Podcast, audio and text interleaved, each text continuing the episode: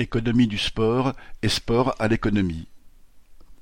En vue de faire des économies d'énergie, la ministre des Sports suggère que les matchs de foot et de rugby se déroulent désormais en début d'après-midi et non en soirée. Et pourquoi pas demander au public des stades de venir avec des lampes de poche pour éclairer les matchs